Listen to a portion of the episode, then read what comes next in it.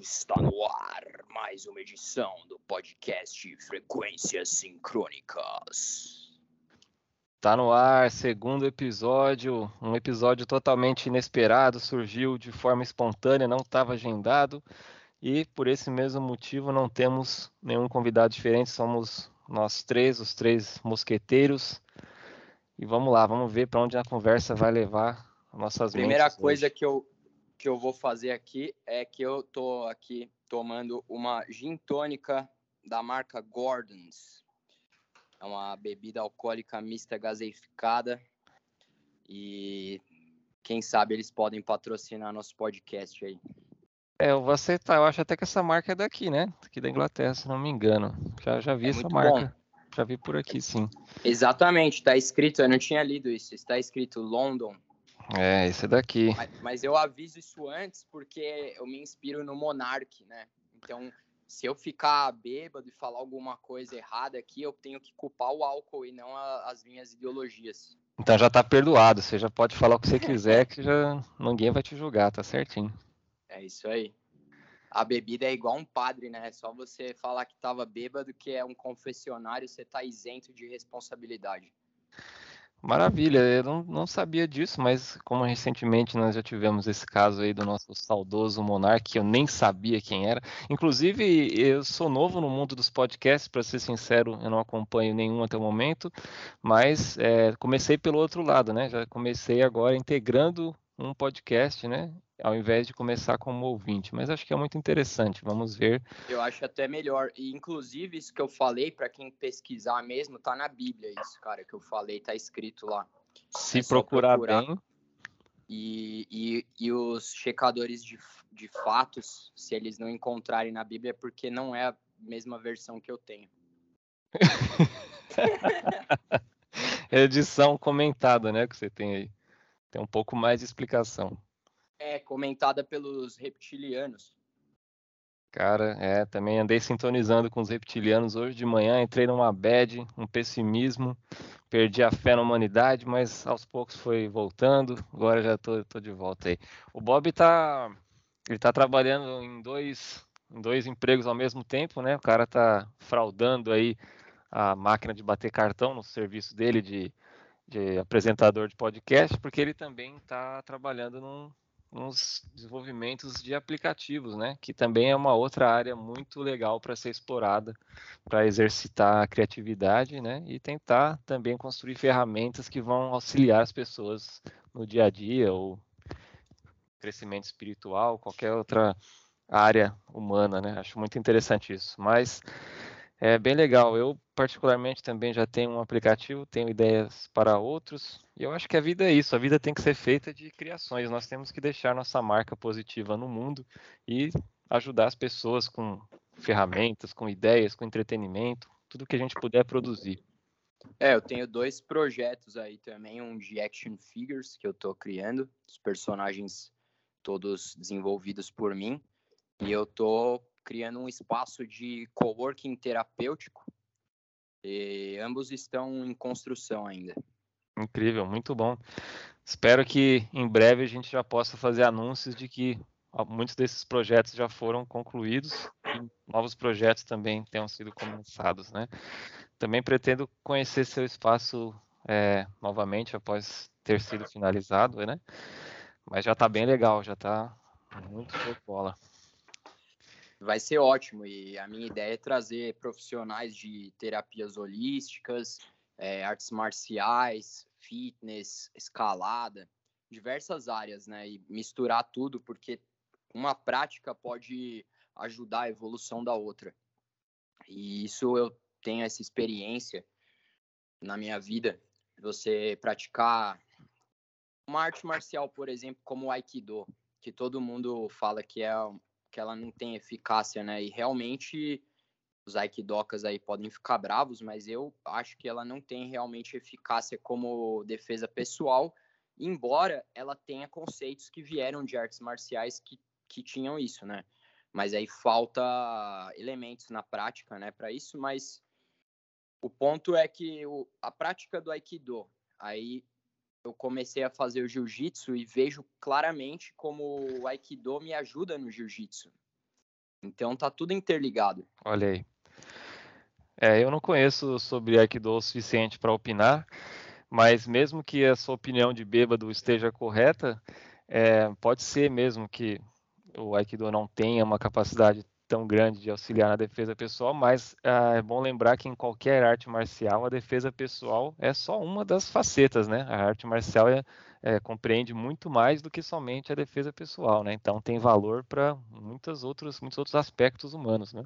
Exatamente. Ontem, depois do treino, eu estava tendo exatamente esse pensamento, porque o que, que é defesa pessoal, né? E o que, que é arte marcial? Porque, por exemplo, um lutador de MMA, ele pode ser um artista marcial, mas ele também é um atleta, um, um, esportista, e ele pode ser um esportista e não ser um artista marcial. Existe uma diferença aí. Quando você estuda o Sun Tzu, a arte da guerra, você vê que o conceito dele de arte marcial é bem diferente.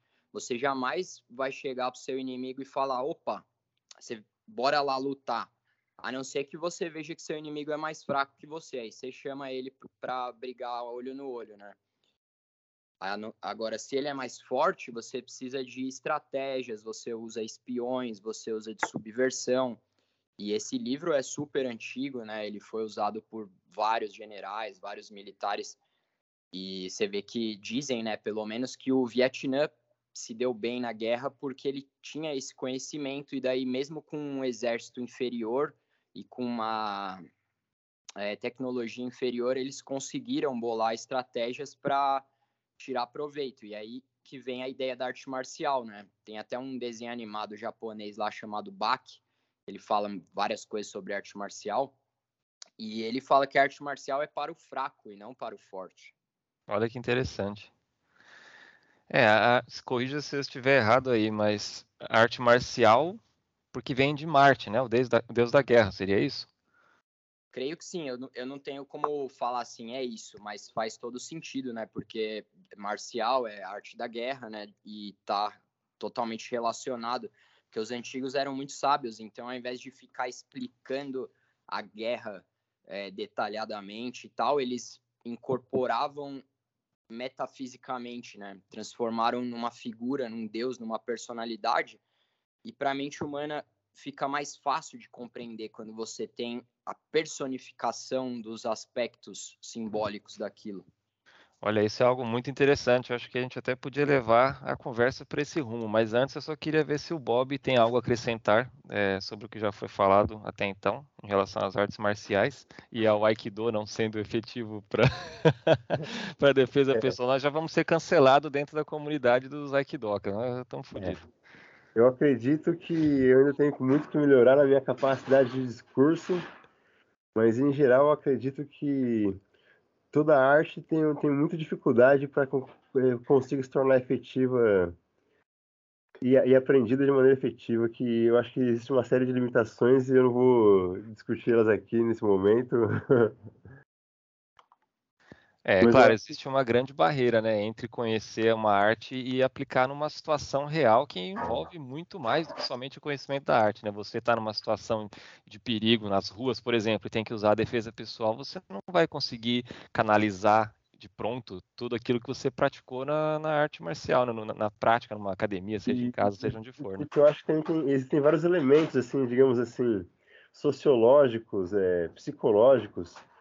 Vamos supor, a, a figura do mestre, digamos assim, que é muito que é visto com muita importância. Sim, sim. É, às vezes eu acho que, tipo, se.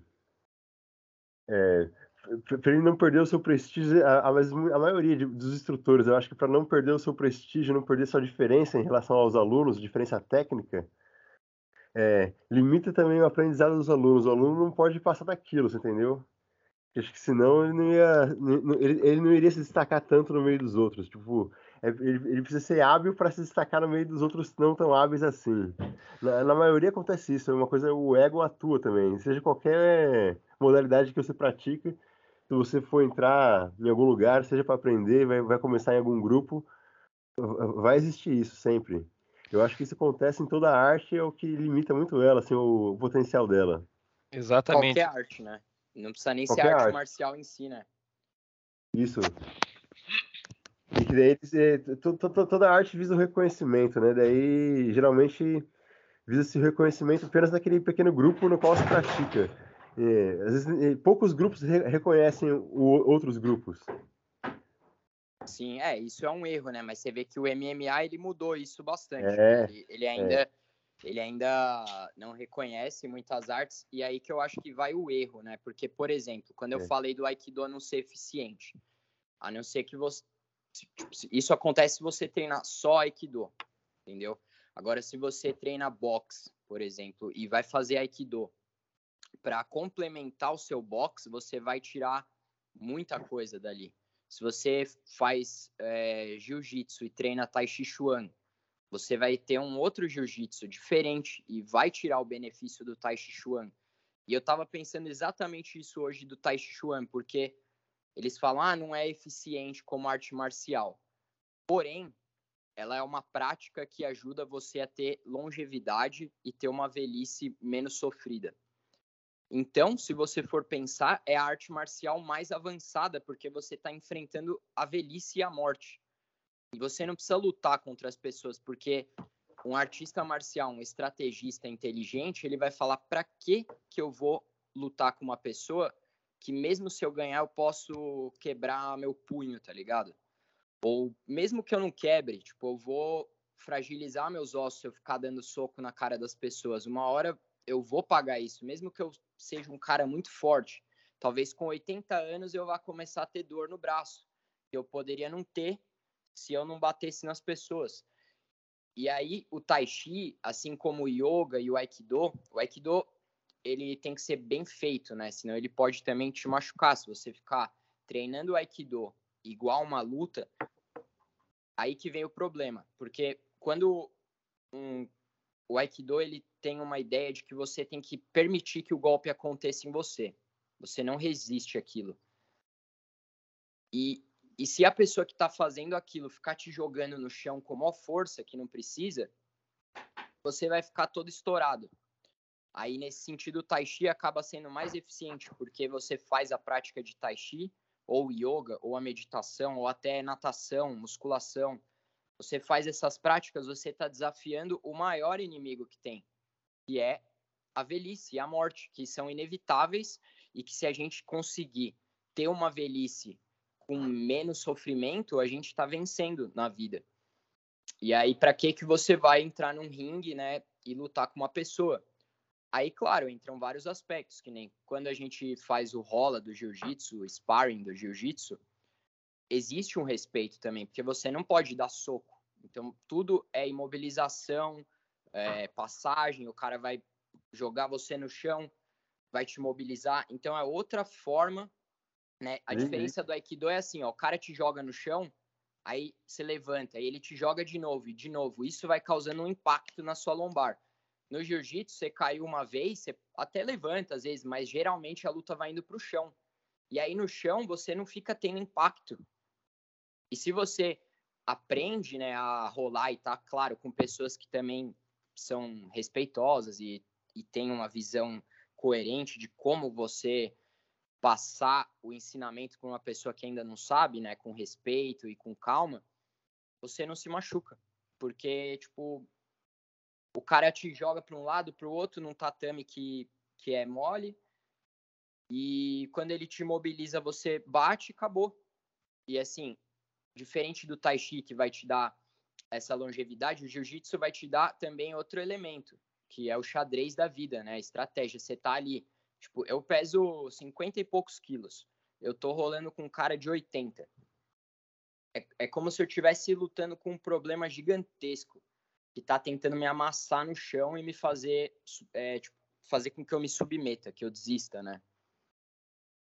Só que é um jogo, então se eu desistir uma vez, eu não fui derrotado para sempre, né? Eu volto e tento de novo, de novo, de novo, e cada vez eu vou conseguindo sobreviver um pouco melhor ali. E se eu conseguir ficar num rola de cinco minutos com um cara que é mais experiente, mais forte que eu, e ele não me finalizar, para mim eu ganhei a luta, porque eu tenho 30 quilos a menos, tenho muito menos técnica. Se eu conseguir não ser submetido, eu venci a luta, na verdade. Pelo menos para mim, né? Contra mim mesmo, né? Que é o único adversário, de fato.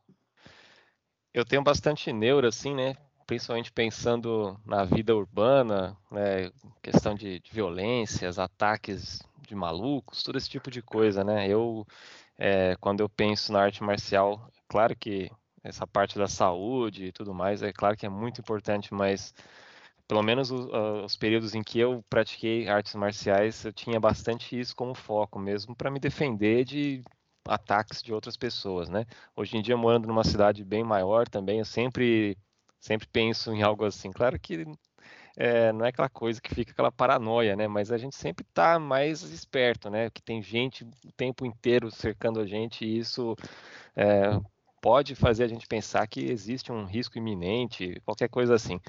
Mas é, é aí que tá, né? Eu acho que nisso que algumas artes marciais se destacam mais do que as outras, né? Dá essa capacidade de, de você conseguir se defender ou até mesmo nocautear um, um possível atacante o mais rápido possível. Acho que isso que também é uma, uma coisa que muita gente também é, acaba sendo atraída por isso, né? É, e é interessante. E aí que é legal é, a ideia dessas artes de submissão, de mobilização, grappling, né? Porque é uma, por exemplo, ao invés de você dar um soco no pescoço de um cara que vem te atacar e, sei lá, quebrar a traqueia dele, e nem é tão difícil provavelmente, se você acertar com precisão. Ao invés de fazer isso, você conseguir jogar ele no chão, imobilizar ele e ou pôr ele para dormir ou falar, mano, deixa quieto, parar, chamar a polícia e não acontecer nada, entendeu? Isso é uma evolução do ser humano, né? Porque sempre, sempre não, mas talvez por um bom tempo ainda vão ter pessoas que têm uma má índole, que elas estão com algum problema, tem conflitos pessoais que elas vão projetar para os outros e aí vai roubar, né, ou querer violentar alguém. É, é difícil acontecer, né? eu acho, dependendo de como você vive a sua vida, que é aí que vem para mim um outro pensamento que eu estava tendo depois do rola, que é exatamente por que você vai se colocar em uma situação de risco e como evitar isso antes de que aconteça, né? E se é possível fazer isso. E eu sinto que sim, porque eu sinto que eu tenho essa experiência. Eu já fui em bares, coisas que não são legais, lugar no centro da, da cidade à noite. E eu sinto que dependendo de como você se movimenta e observa as coisas e o como você sente o seu ambiente, e aí entra também uma coisa que tenho como comprovar, mas que é mais metafísica, energética, o que que você projeta, né, para fora também, o como você se vê. Porque assim, não, eu não vejo outra explicação, porque, tipo, eu já me expus bastante na vida, assim, na cidade, hoje bem menos, né? Quando eu era mais novo e tal. E eu sou um cara pequeno, não sou muito forte, e eu falo, por que que não veio gente mexer comigo, né? E eu fico pensando que tem alguma outra explicação, sabe? Sim. Porque eu também não era um cara, quando eu era mais novo, eu nem era tão cuidadoso como eu sou hoje. Eu ficava loucão, bêbado, falava qualquer coisa e não tava nem aí. E mesmo assim eu consegui passar é, por essas situações sem me ferir, né? Sem ter nenhum problema. É, eu fico pensando, um, acho que uma situação que pode até ilustrar isso também, é quando a gente pensa, sei lá, numa situação de savana africana, por exemplo, nós temos um leão ou um grupo de leões e eles miram naqueles grandes grupos de, de outros uh, mamíferos grandes que possam ter lá, por exemplo, é, não exatamente uma zebra, mas imagine qualquer outro mamífero, né, que esteja em grupo. Por que, que os leões escolhem um indivíduo específico no meio daquele grande grupo, né? É, sempre o leão deve ter uma percepção de que aquele indivíduo que ele escolheu num grupo de talvez mais de 100, sei lá, indivíduos, por que, que ele escolhe aquele? Porque aquele é, aparentou alguma coisa, talvez demonstrou algum sinal de fraqueza. É, é difícil dizer, né? É uma coisa puramente uma ameaça, né? instintiva. Né? Ele pode ter visto aquele indivíduo como uma ameaça para ele mesmo também. Aí ele pode é, atacar, né? Se for uma, é, se fosse um, for um animal que tenha mais capacidade de se defender, mas se for puramente uma presa, né, talvez o leão vai escolher justamente aquela presa que demonstrou mais medo. E por que, que a presa demonstrou mais medo? Talvez por ela mesma saber das próprias capacidades dela. Imagine que um animal que está convivendo em grupo, é, sei lá, durante umas das, das grandes viagens que esses animais fazem, transições de um lugar para o outro. Talvez esse animal percebeu que não estava conseguindo manter o mesmo ritmo dos outros, então ele já sabe que ele é um pouco menos capaz em termos de deslocamento, de, de correr. Então, quando ele já vê um leão, ele já tem esse sentimento. Eu não sei, eu posso estar viajando muito aqui, não, mas... eu acho que não, mas eu, eu acho que existem variantes, né? Alguns animais nessa situação vão talvez projetar um medo, mas talvez um animal que ele é idoso, por exemplo, e ele já teve vários filhos. Exatamente. Talvez ele fale assim, ah, demorou, tá? O leão pode me comer de boa, não tô nem aí, velho. Tem assim, isso também. Ah, vou vazar, né? Eu tô assistindo recentemente, cara, um documentário do National Geographic mostrando um santuário de chimpanzés. Não sei se vocês já viram. É impressionante. É impressionante a organização da sociedade dos chimpanzés eles têm uma hierarquia muito bem definida, né? Tem sempre o alfa, que pode ser tanto mulher quanto homem, mas é o líder do grupo. Os grupos geralmente não são tão grandes assim, alguns podem até ser, mas nesse, nesse específico, nesse ambiente onde eles estão aí nesse programa, não, não são tão grandes. Mas abaixo desse líder tem geralmente dois ou dois ou três que são mais próximos desse líder, e isso vai seguindo, né? Uma, uma hierarquia mesmo. E cada um deles tem uma personalidade completamente diferente, tem um comportamento, e falam muito disso também. Quando tem, por exemplo, um jovem que está começando a se destacar no, no, grupo, ele começa a ele começa a jogar objetos, começa a passar perto dos outros e dar um tapa nas costas dos outros, querendo chamar atenção, mostrar que ele é forte, né? Então ele fica arrastando objetos também. E, e tudo isso para ganhar o respeito dos outros, mostrar que ele está crescendo, que ele está mais forte, e tentar subir nessa hierarquia, né? E algo muito, muito engraçado que acontece também é quando chega um chimpanzé novo no grupo, é, como isso é um santuário controlado por pessoas, eles pegam alguns dos indivíduos desse grupo e colocam para conhecer esse novo, esse novo candidato a ser membro do grupo. Se ele for aceito por esses dois ou três é, integrantes do grupo, ele se torna também um novo integrante. Né? Mas para acontecer essa aceitação, é, esse que está sendo candidato a entrar no grupo, ele tem que demonstrar é, que ele tem uma afinidade, ele tem que tentar se aproximar desses membros que foram escolhidos para avaliar ele, entre aspas.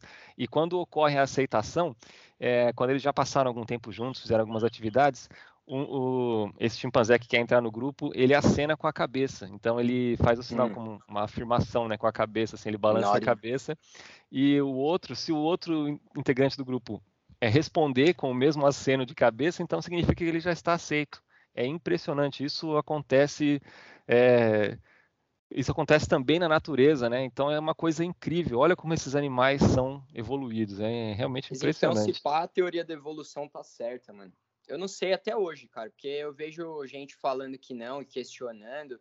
Eu acho que talvez existam buracos ainda, mas eu não sei. E é muito difícil, né? Pensar que possa ter algo de errado com a teoria, porque sei lá, tinha quantos anos quando eu aprendi isso?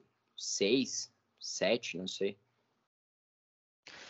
É, pois é, realmente tudo leva a crer que, que é por aí, né? Eu acho que muita gente também questiona, não só pessoas que têm a crença religiosa, mas algumas pessoas até questionam isso é, por achar que é realmente difícil enxergar a evolução, porque nós estamos falando de milhões de anos. É, então bilhões, talvez as não, pessoas. São bilhões, né? Bilhões, é.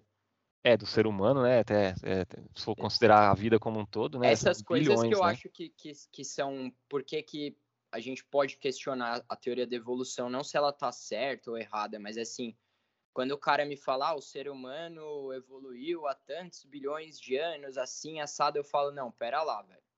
Calma aí. Existem evidências e você está interpretando elas e colocando a sua imaginação e uma história também aí. E, e como você conta isso, que eu não acho legal no sistema de educação, como eles passam na escola pra gente. Porque meio que eles passam como estão contando um, um, filme assim pra gente e falam, ó, esse é o filme, velho. E esse Exatamente. é o roteiro. Mas assim, eles não sabem também, tipo, exatamente tudo que eles estão falando com esses números, então para que usar esses números, né? Esse que é o ponto. Para é. que tentar é, é, não é reprimir a palavra, mas encolher, tipo, a capacidade que você tem de interpretar a narrativa e os fatos, sabe? Porque sabe, cada parece ser humano é investigativo, né? Tem um poder de cada ser humano é único, né? Isso que é o ponto. Mesmo os animais, né? Você vê, cada um é único. Você cria dois gatos juntos, cada um é de um jeito, né? Sim, claro. Mas eu acho que a intenção por trás disso é não deixar brechas, né, para dizer que a educação, que a ciência, ela já é completa e que ela ela, ela tem todas as respostas, ela não deixa é, espaço para dúvida, né? Porque talvez se tivesse uma dúvida, talvez poderia aumentar os questionamentos e levar as pessoas a duvidar de tudo, né? Mas, Mas é, é... que eu falo, poxa, então essas teses não são tão bem feitas. Porque uma coisa que é bem feita, uma tese, ela está aberta a qualquer questionamento sempre, né? Exatamente. Quanto mais, mesmo que seja uma pergunta idiota, não importa, é um indivíduo que tem aquela percepção. Tá, ele pode estar tá equivocado mesmo, mas ele tem o direito de perguntar aquilo, e às vezes o equívoco dele pode fazer com que você é, evolua ainda mais na sua teoria, que você vai conseguir explicar por que, que essa pessoa tem essa dúvida. Ele é um imbecil, um idiota, ele não merece explicação. Pô, não é assim, né? De é uma percepção alguma. única do indivíduo, né? E, e aí volta também o negócio da arte marcial, que eu vejo isso no jiu-jitsu, eu acho muito louco, cara. O cara fala assim, ó, mesmo que seja a pergunta mais idiota, faça. Muito louco.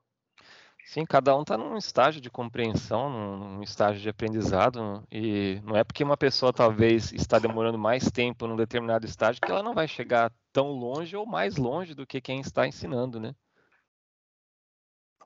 É, e ela pode, pode também mudar os rumos né, do negócio, porque às vezes aquela pessoa que, que questiona, talvez até além do que precisa, tem algumas coisas que não precisaria, mas quem que é, mede isso? O que, o que deve e o que não deve ser questionado? Tem, não existe, né, uma, uma, uma medida para isso, eu acho, tá ligado? Mesmo os fatos mais evidentes, eles podem ser questionados por algum ângulo, mesmo que seja assim, eu não vou negar o fato, mas as razões do porquê ele aconteceu, para eu falar, aconteceu por isso, com certeza, será que, que eu consigo fazer isso? Porque outra pessoa pode olhar e falar, não, eu acho que né, a evolução, você pode falar, ela aconteceu porque o mais forte sempre vence e vai se adaptando, ou sei lá, você pode falar, não, mais inteligente, por... e às vezes o mais inteligente não é o mais forte, pode ser o mais fraco também. E o que, que é fraco, o que, que é forte? se uma espécie vive dois anos, mas não acaba, será que ela realmente é fraca? E o que, que é estar tá evoluído? Tipo, você pega um golfinho. Pô, será que o ser humano, na escala evolutiva, está acima dos golfinhos? Não sei, velho. É.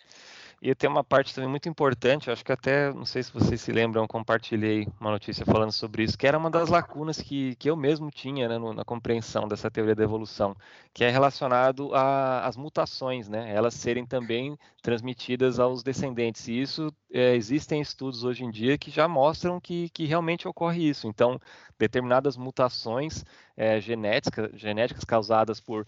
É, por coisas que ocorrem na vida do indivíduo também podem causar mudanças na, na prole, né, também no, nos descendentes. Então, isso que realmente faz sentido. Porque com, o exemplo Sim. da girafa, né, que é um dos exemplos mais usados para falar de evolução. Dizem né, que uh, conforme as, as árvores estavam mais altas, algumas girafas uh, alcançavam mais, lá em, mais no, no, topo das árvores por serem mais altos, por terem o pescoço mais longo, e essas girafas então comiam mais e acabaram se reproduzindo mais, e as girafas com um pescoço mais curto foram então sendo extintas, né? não conseguiam se reproduzir.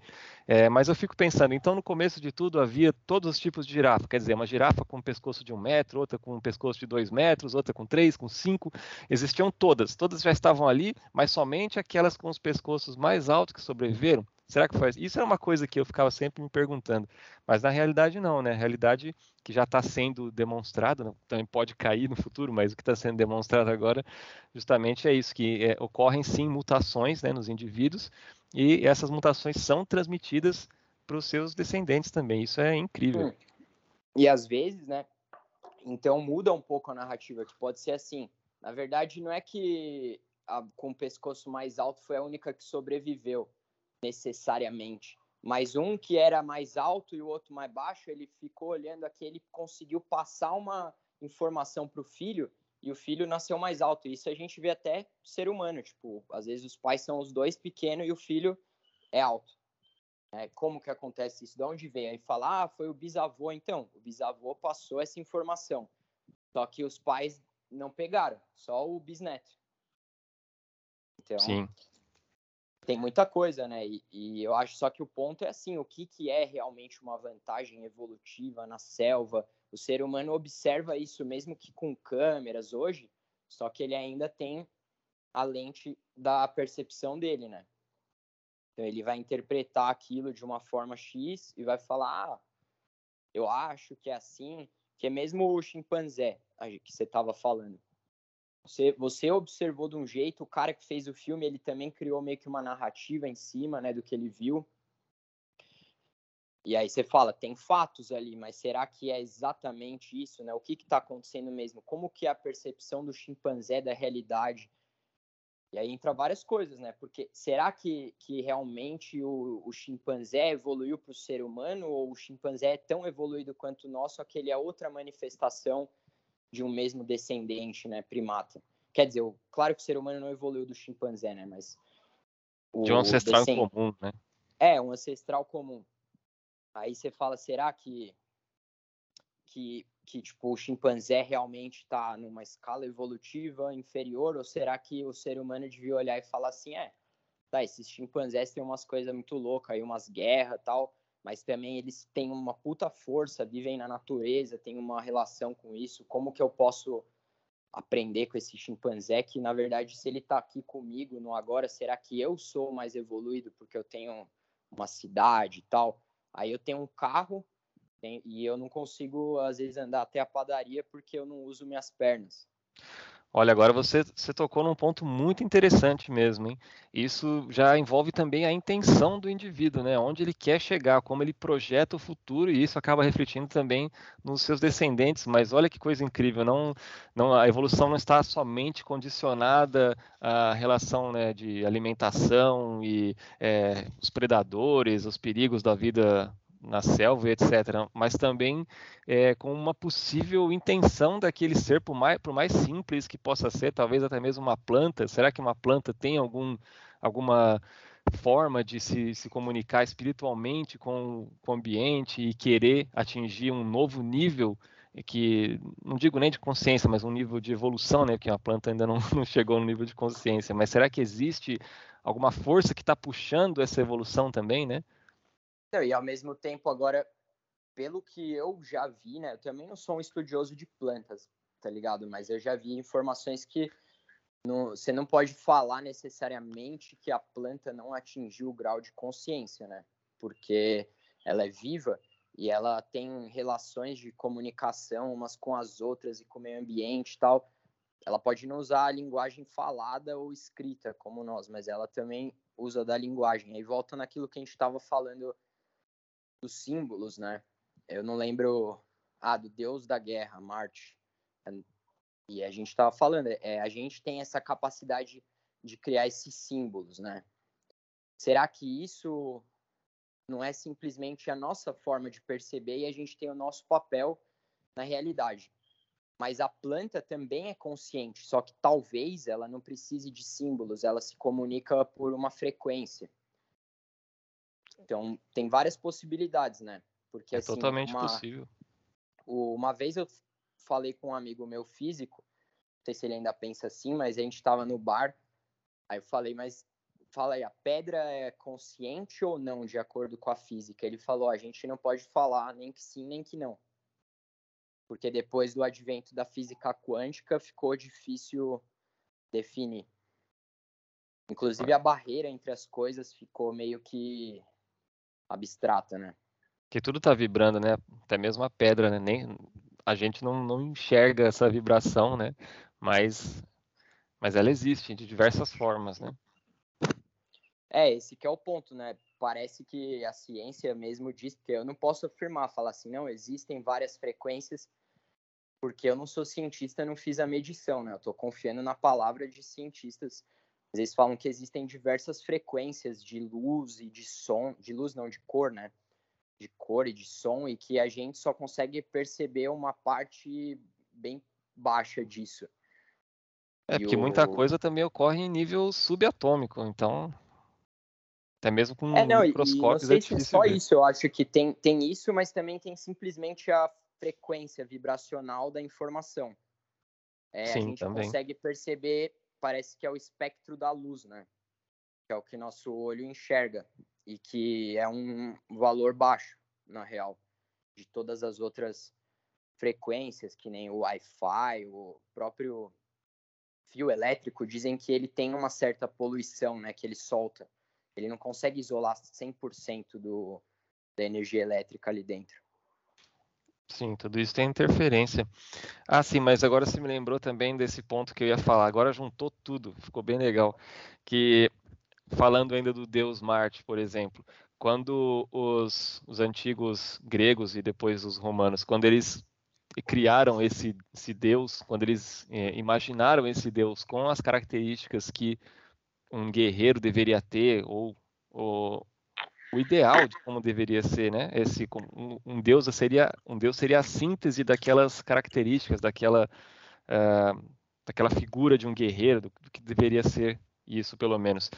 Eu, eu acho que isso também pode até ajudar na evolução, porque você tendo um ideal de umas qualidades que você quer atingir, você provavelmente não vai chegar naquelas qualidades, mas só de você ter esse ideal para onde você olhar e, e se inspirar, como um objetivo mesmo, eu acredito que isso também tem influenciado é, na evolução, não só das próprias capacidades é, de guerra, mas as capacidades humanas, na própria evolução humana. Então, acho que essas figuras, é, não sei, né, talvez ídolos, não sei pode como é que a gente pode chamar, mas acho que elas são fundamentais para para ter um objetivo e, e tentar alcançá-lo. Mas ainda falando nisso, é, eu não sei qual a opinião de vocês, mas vocês acham que a sociedade atual, assim, a cultura é, aceita pela maioria das pessoas? Alô, alô. Claro que vou continuar, que eu estava no clímax do discurso. vamos, vamos só. Aí. É, começa aí, mano.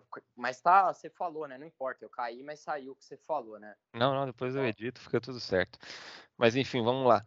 Então, será que a sociedade atual é, o geral das pessoas, né? Claro que sempre vai ter uma exceção ou outra, pessoas vivendo em comunidades ou até mesmo pessoas sozinhas por aí criando isso, mas você acha, você enxerga, ou melhor, vocês enxergam a sociedade atual tendo algum algum novo ídolo, algum objetivo, algum vou colocar entre várias aspas aqui um, um Deus, né? mas não então, um Deus no sentido da religião, mas um Deus no sentido né, da, das qualidades humanas, da, da figura é, que representa o que é um ser humano. Vocês acham que tem alguma coisa que substituiu isso? O que eu venho o Deus, o Deus das cara, telas. As telas, Deus das telas, tudo, é. As telas as vão dominar tudo, tudo. Tudo se reduz a uma tela. A tela governa, a tela chama, ela envia. Você vai comprar suas compras através dela, todos os seus dados vão se reduzir a ela. É a tele tele. É a tele tela, a tela, a tela universal. A tela, a tela, vai queimar o olho da humanidade. É o, é o em, terra, em terra de cego, quem tem um olho vê, né? Exatamente. E, e assim, o, o lance, pelo menos o que eu venho lendo, né? Estudando sobre esse assunto mais, vamos falar de ocultismo e tal, existem duas visões, mais ou menos, do que eu consegui compilar. É, uma é que fala que a gente está sendo governado pelo espírito de Saturno. Então seria o deus Saturno, que pode ser também Seth, do Egito, ou até Satã, tá ligado? Que não quer dizer que é o demônio necessariamente. Mas ele é responsável pelo tempo, pelas barreiras, né, divisões. E, e aí tem essa visão, né? E a gente sabe que o deus Saturno ele foi derrotado por Júpiter, né? Por Zeus. Júpiter, Zeus. E tem até um cara que ele fala que Júpiter, Zeus, na verdade, é a mesma pessoa que Jesus, que é Jesus. Mas é uma teoria também. E, e aí existe uma outra visão que vem do Rudolf Steiner, que é da antroposofia, e ele fala que existe o espírito de Ariman. Ariman, que veio depois de Lúcifer, que foi o que veio antes, que foi, na visão dele, o fogo que despertou, né? É o Prometeu. Fogo que despertou a humanidade para começar a criar ciências, etc. Né? E, e, a gente sempre aprende na escola que o fogo foi a primeira descoberta do homem. Talvez seja, talvez seja um símbolo. A gente não tem como provar isso daí. E assim, aí foi Lúcifer, aí a gente está na era de Ariman, que pelo que eu ouvi no discurso do Rudolf Steiner tem a ver com é, a era da matemática, da ciência, da razão, e que também tem um lado negativo disso, assim como o lado de Lúcifer também tem, né? Que aí a gente pode se tornar presas desse espírito, né? Ele fala que é o espírito de Ariman que está se manifestando na humanidade agora e que pode acontecer também de Ariman se manifestar como uma pessoa, no sentido que uma pessoa é, conseguiu condensar a informação dessa potencialidade nela. Né? Olha que incrível. E justamente quando tinham esses deuses antigos, é, quando você, por exemplo, fazia um pedido a um desses deuses, ainda falando do deus Marte, sei lá, imagina um guerreiro indo para a guerra, ele tentava se conectar com esse deus Marte para talvez é, ser influenciado pela energia dele, por essa, pelo poder dele puramente da guerra e se dar bem na guerra. Então, os seres humanos sempre utilizaram os deuses como é, uma inspiração para realizar as tarefas humanas. Seja ela, sei lá, o deus da agricultura, a pessoa tentava fazer uma oferenda para aquilo, para se conectar com aquele deus e ter sorte ou para se dar bem numa, numa, no cultivo da agricultura. Esses deuses, né, na cultura ocidental, a gente sempre fala da cultura ocidental que acaba sendo a nossa cultura. Claro que tem, a gente sabe que tem outros mundos, né, na, na África, na Ásia, na Oceania, etc. Mas é, após esses deuses é, terem sido colocados de lado, né, pelo Império Romano ali, entrou o cristianismo, então todos os deuses saíram, entrou a figura de Deus como criador e é, de Jesus Cristo também como seu filho, né, e Jesus Cristo, claro, sendo o salvador das pessoas, etc. Mas não só, porque Jesus Cristo tem várias passagens dele, né, onde ele é, dá exemplos de conduta e transmite valores, como aquela famosa passagem em que, é, que ele fala para se você levar um tapa, você dá também a outra face, ou seja, é, ele invocava também uma figura de inspiração, uma figura de que você devesse se inspirar para ser mais humano, para adquirir algum valor, alguma qualidade humana também. E agora com a queda de é, olha, vou tomar cuidado com o que eu vou dizer aqui, mas agora com a diminuição do número de fiéis nas, na, aqui no, nos países ocidentais, né, a gente sabe que é, diminui cada vez mais o número de pessoas que vai nas, igrejas, especialmente a igreja católica, né, a gente sabe que é, tem diminuído muito, as pessoas têm se declarado cada vez mais é, sem religião, não tem mais essa, não tem mais a religião, isso tem aumentado muito estatisticamente.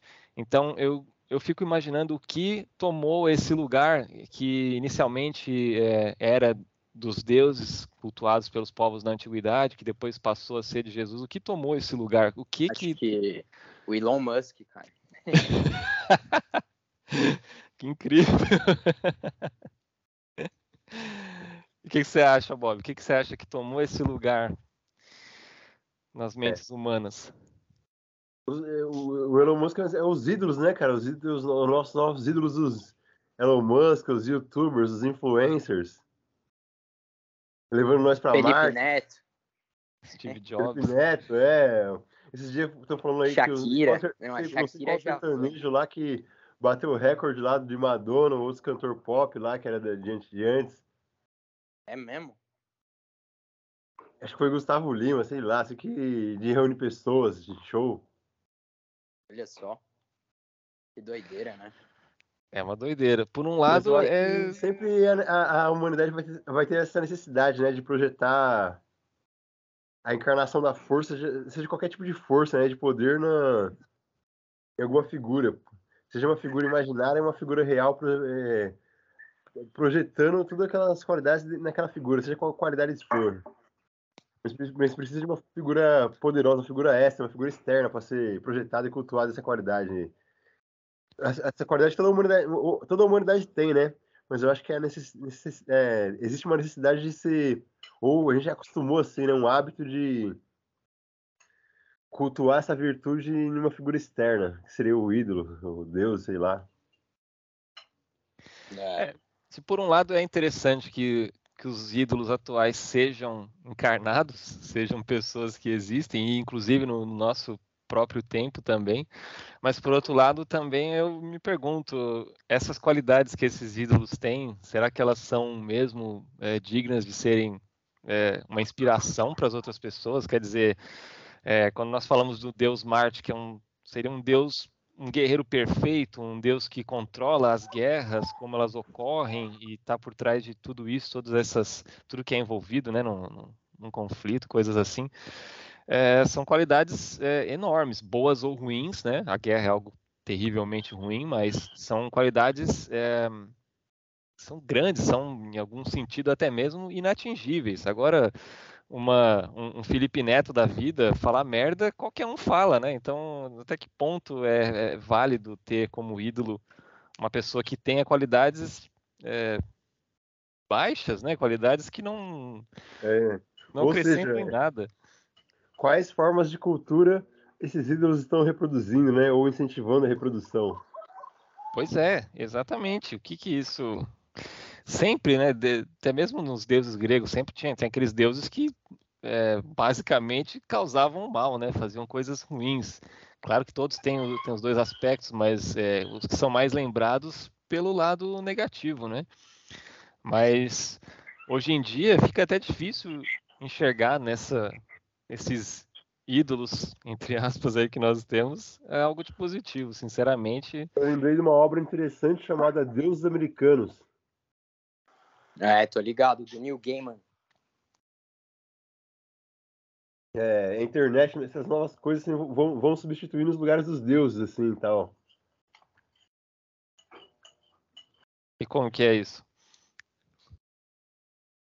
Me, meio, meio que os deuses da era moderna, assim, tal, eles vão perdendo adeptos que é, é, os deuses, novos deuses da atualidade foram se apropriando da egrégora deles, assim, como se fosse a internet um deus, é, Ó, é, tá rolando a Páscoa lá, daí tá o, vários Jesus idealizados por várias culturas, assim, todos os Jesus se reunindo lá no mundo espiritual, cada um a sua versão.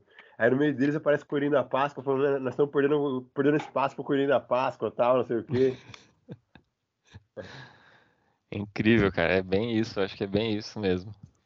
Ó, esse livro tem uma, uma introdução aqui que ele colocou que é interessante. Ele fala, ó, uma questão que sempre me intrigou é o que acontece com os seres demoníacos quando os imigrantes se mudam de sua terra natal.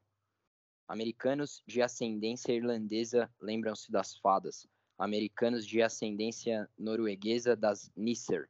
Americanos de descendência grega das Vrikolacas. Mas só no que diz respeito a eventos acontecidos no velho continente. Certa vez, quando perguntei por que tais demônios não são vistos nos Estados Unidos, meus informantes riram confusos e disseram: Eles têm medo de cruzar o oceano, é muito longe, chamando a atenção para o fato de que Cristo e os apóstolos nunca estiveram na América. Richard Dawson. Ele colocou essa introdução, o Neil Gaiman, nesse livro. Incrível. Por, por um acaso estava bem na minha frente aqui, mano. Olha faz só. tempo eu não lembro do livro direito. Eu lembro que era um cara que, que tava fudido, sei lá por quê, mano. E aí ele encontra um cara que depois ele descobre que acho que é Loki ou Odin, sei lá. Alguma Muito coisa assim. bom. É, e olha que incrível. Odin. E aí o cara, o cara, convence eles a bater um trote lá para fingir que era da empresa de segurança para tirar dinheiro do banco. Aí o cara fala, é, se você acreditar, tudo é possível, tal. Parece umas paradas de Pode poder crer. da vontade. Pode tipo, tem um trecho que ele fala, imagine neve, imagine que tá nevando. Aí o cara começa a imaginar a neve e começa a nevar de verdade mesmo. Uhum. Pode crer, mano. Agora eu tô lembrando de tudo isso. E tem um filme, né? Uma série, sei lá, tipo, eu não assisti, mano. American Gods tem, tem, uma, tem uma série, sim, eu vi. Acho que tem inclusive na, no Disney Plus aqui. Eu tava dando uma passada, eu vi esse nome agora que vocês falaram, eu liguei uma coisa na outra. Esse maluco Neil Gaiman, ele escreveu uma história em quadrinhos chamada Sandman por muitos anos. E acho que ele escreveu Batman também. Ele era meio que escritor de história em quadrinhos mais assim no passado, sei lá se ele já fazia livros também, não tô ligado. Deixando essa dica então para os nossos ouvintes, vale, vale a pena conferir Sandman e Deuses Americanos, American Gods. Yeah, com certeza. E o Rama também, que eu falei aqui. Para quem não gosta de violência, assim, ficar muito chocado, eu falo, não assista. Mas se você não se importa tanto, tem problema. Maravilha. Esse lance dos desenhos japoneses, né? Eles são geralmente sempre foram muito violentos, cara. E quando eu era moleque, é muito louco. Eu fui criado vendo desenhos que eram muito sanguinários, como se fosse uma coisa normal, assim, tipo Cavaleiros do Zodíaco. Eu lembro que eu assisti o desenho do Spawn, tá ligado? Que era muito violento, muito, muito. Era bizarro, assim, e era uma coisa muito forte, né, para uma criança esse papo, porque era, mano, o bagulho do demônio, cristianismo e. Você uh, conhece a história do Spawn? Vocês conhecem? Eu não. Soldado eu tô familiarizado e eu, eu, curti muito louco os quadrinhos. Eu tinha baixado os quadrinhos do Google Drive de, de ponta a ponta. Do Spawn, né? Do Spawn. Muito é louco. É muito cara. louco, cara. Tipo, a história é um maluco que ele. Ele era um mercenário do que trabalhava pro, pra CIA, sei lá, FBI, um cara mal envolvido, assim, no, no esquema de poder dos Estados Unidos. Inclusive, o, o, qual era o nome do chefe dele? Eu vou lembrar ainda, mas não importa. E aí, ele morre numa missão lá, alguma coisa acontece, parece até que ele foi assassinado, na verdade. Porque esse pai, ele estava começando a entender a parte criminosa da, do governo que, com qual ele servia, né? E aí, quando ele morre, ele deixa uma esposa que ele amava muito e que ele sempre quis engravidar e nunca conseguiu. E eu não lembro se ele sabia isso em vida ou se ele descobre depois que ele morreu já. Mas era por conta dele, ele não conseguia engravidar. Então era um cara que ele tinha essa frustração, ele não podia ser pai. E ele era um mercenário assassino. E aí ele foi assassinado. E aí ele é atraído por Mel Bolger, que é o líder do inferno lá. Que o cara fala para ele: Ah, você quer ver sua esposa de novo? Ele fala: Quero. Então você tem que servir o meu exército. Aí ele fala: Beleza. Ele, ele faz o pacto. Aí ele volta, assim, ele aparece num beco. E ele, tipo, tem uma máscara, assim, ele é outro, ele é tipo, lembra o Venom misturado com o Homem-Aranha, ele vira que nem um, um ser ali. E ele não sabe ainda, mas ele vai descobrindo que ele tá todo deformado, a cara dele, de um cadáver, assim, e que já se passaram... Não, inclusive eu errei. Quando ele volta à vida, ele volta à vida no cemitério, se pá. Tem... Não, não, foi mal, perdão, eu vou chegar na parte do cemitério ele, eu acho que começa num beco. Aí ele vai vendo o que ele é, né? Ele vê que ele ele tá tipo que nem um cadáver em decomposição que foi queimado, só que ele tem uma máscara que ele se esconde. E aí ele vê que passaram acho que cinco anos da morte dele, ou mais, eu nem lembro. Acho que são cinco anos, porque tem uma fita.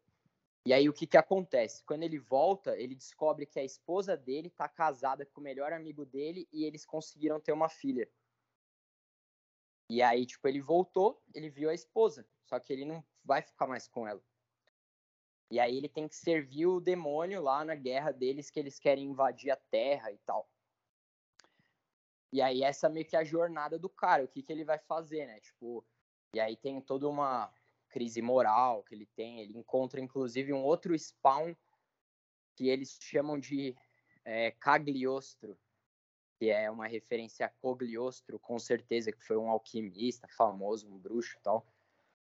E que também é um spawn, igual ele, só que ele não foi deformado, né? Tipo, que ele não morreu no fogo. Então ele é um, um velho normal, assim, que é imortal e mora num beco lá, igual um mendigo, mas na verdade ele foi um, um mago, um cavaleiro no passado, uma fita assim. E aí ele vai meio que sendo a voz da consciência do Spawn, tentando fazer com que ele não se entregue, porque o que, que o demônio quer que ele faça? Que ele se torne um assassino de novo.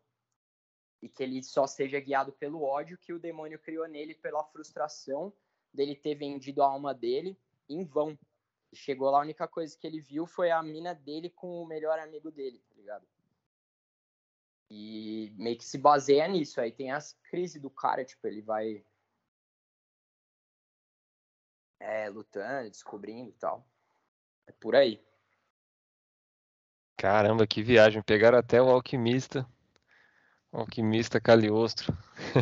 é, foi o Todd McFarlane que criou isso e ele era escritor, é, escritor e desenhista do Homem-Aranha por um tempo.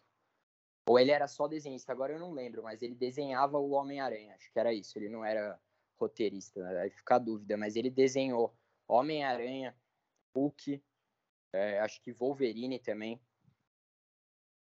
E era bem louco. Esse cara é. Meu, ele desenha pra caralho. Ele começou a criar bonecos depois e ele faz boneco de tudo, inclusive do Kiss, né? Que teve show agora esses dias, acho. Eu vi alguma coisa, nem tava sabendo que os Kings in Satan's Service estavam tocando aí. é isso aí, cara. Poxa. É... Deixa eu só falar uma coisa aqui, ó, que um amigo meu vai falar pra gente.